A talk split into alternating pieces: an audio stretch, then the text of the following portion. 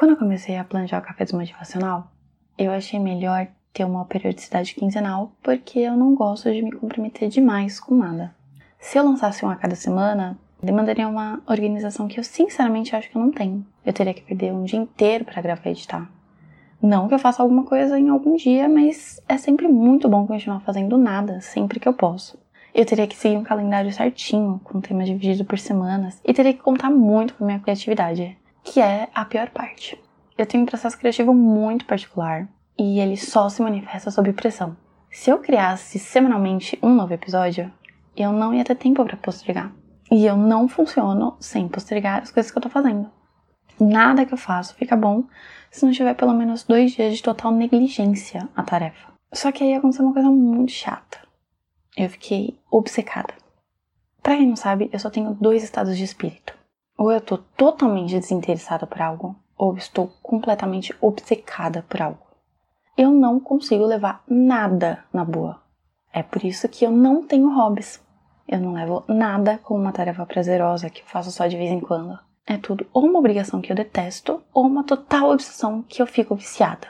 Eu lembro até hoje de quando eu comecei a ver Supernatural, sabe? Naquela série dos irmãos Winchester, que era ótima e ficou chata pra caralho, porque devia ter acabado na sétima temporada e os roteiristas acabaram enrolando até a décima quinta.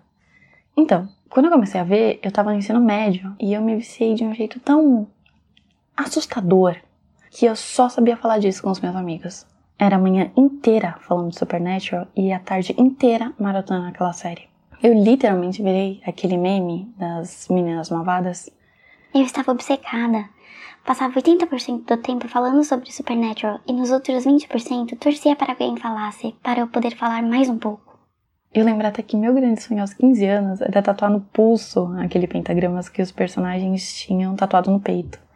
E hoje eu agradeço muito a minha mãe por ser totalmente conservadora no quesito tatuagens naquela época. Porque quando eu era adolescente, eu só tive ideia ruim de tatuagem. Se dependesse de mim, eu teria aquele pentagrama, um símbolo do infinito e provavelmente teria tatuado Paramore em alguma parte do meu corpo. Mas o fato é que eu fico obcecada assim com qualquer coisa e é sempre de uma forma muito aleatória. Ultimamente não muito, porque para me obcecar por alguma coisa, eu preciso sentir prazer. Coisa que, sinceramente, eu não tô sentindo há meses. O meu corpo esqueceu como se faz serotonina e ele provavelmente pretende me matar por apatia. Mas quando eu saí da casa dos meus pais, no fim do ano passado, aliás, foi só porque eu tava exatamente como tô nesse momento de agora, em que nada acontece feijoada e eu tava precisando fortemente de um hobby para matar o meu tempo ocioso. E o meu hobby escolhido foi olhar apartamentos no quinto andar que é um hobby um pouco mais caro do que planejar viagens que você não vai fazer no Airbnb.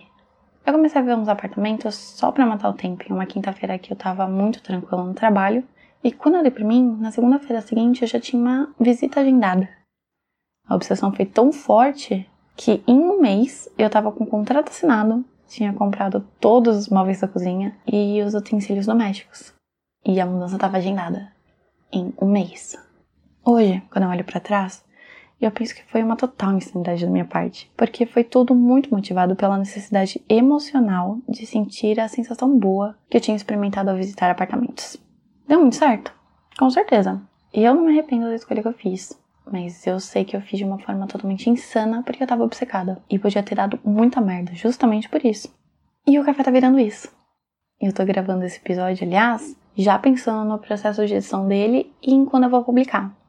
Eu fiquei viciada no processo. E agora eu tô meio comprometendo a não apenas gravar novos episódios, como também gravar novos episódios toda semana. E eu vou me fuder para manter isso, provavelmente. Mas obsessão pelas coisas me emborrece. Pode parecer, mas eu não tô reclamando. Por mais que tenha parecido, isso não é uma reclamação. É ótimo produzir serotonina com uma coisa barata para variar, porque a mudança de casa deixou marcas irrecuperáveis na minha conta bancária. O podcast pelo menos não me trouxe dívidas. Até agora. Bom, galera, é isso. Eu tô viciada e o café motivacional passou de motivo de felicidade para minha terapeuta para mais um vício que ela vai ter que me ouvir falar sobre. Infelizmente. Mas e vocês? Quais hobbies e obsessões vocês têm? Me manda uma DM lá no Twitter e me conta. Se alguém tiver como obsessão fazer depósito de dinheiro em conta bancária, a minha tá sempre disponível para isso. Vamos conversar mais sobre. Um beijo para vocês e até o próximo episódio. Tchau!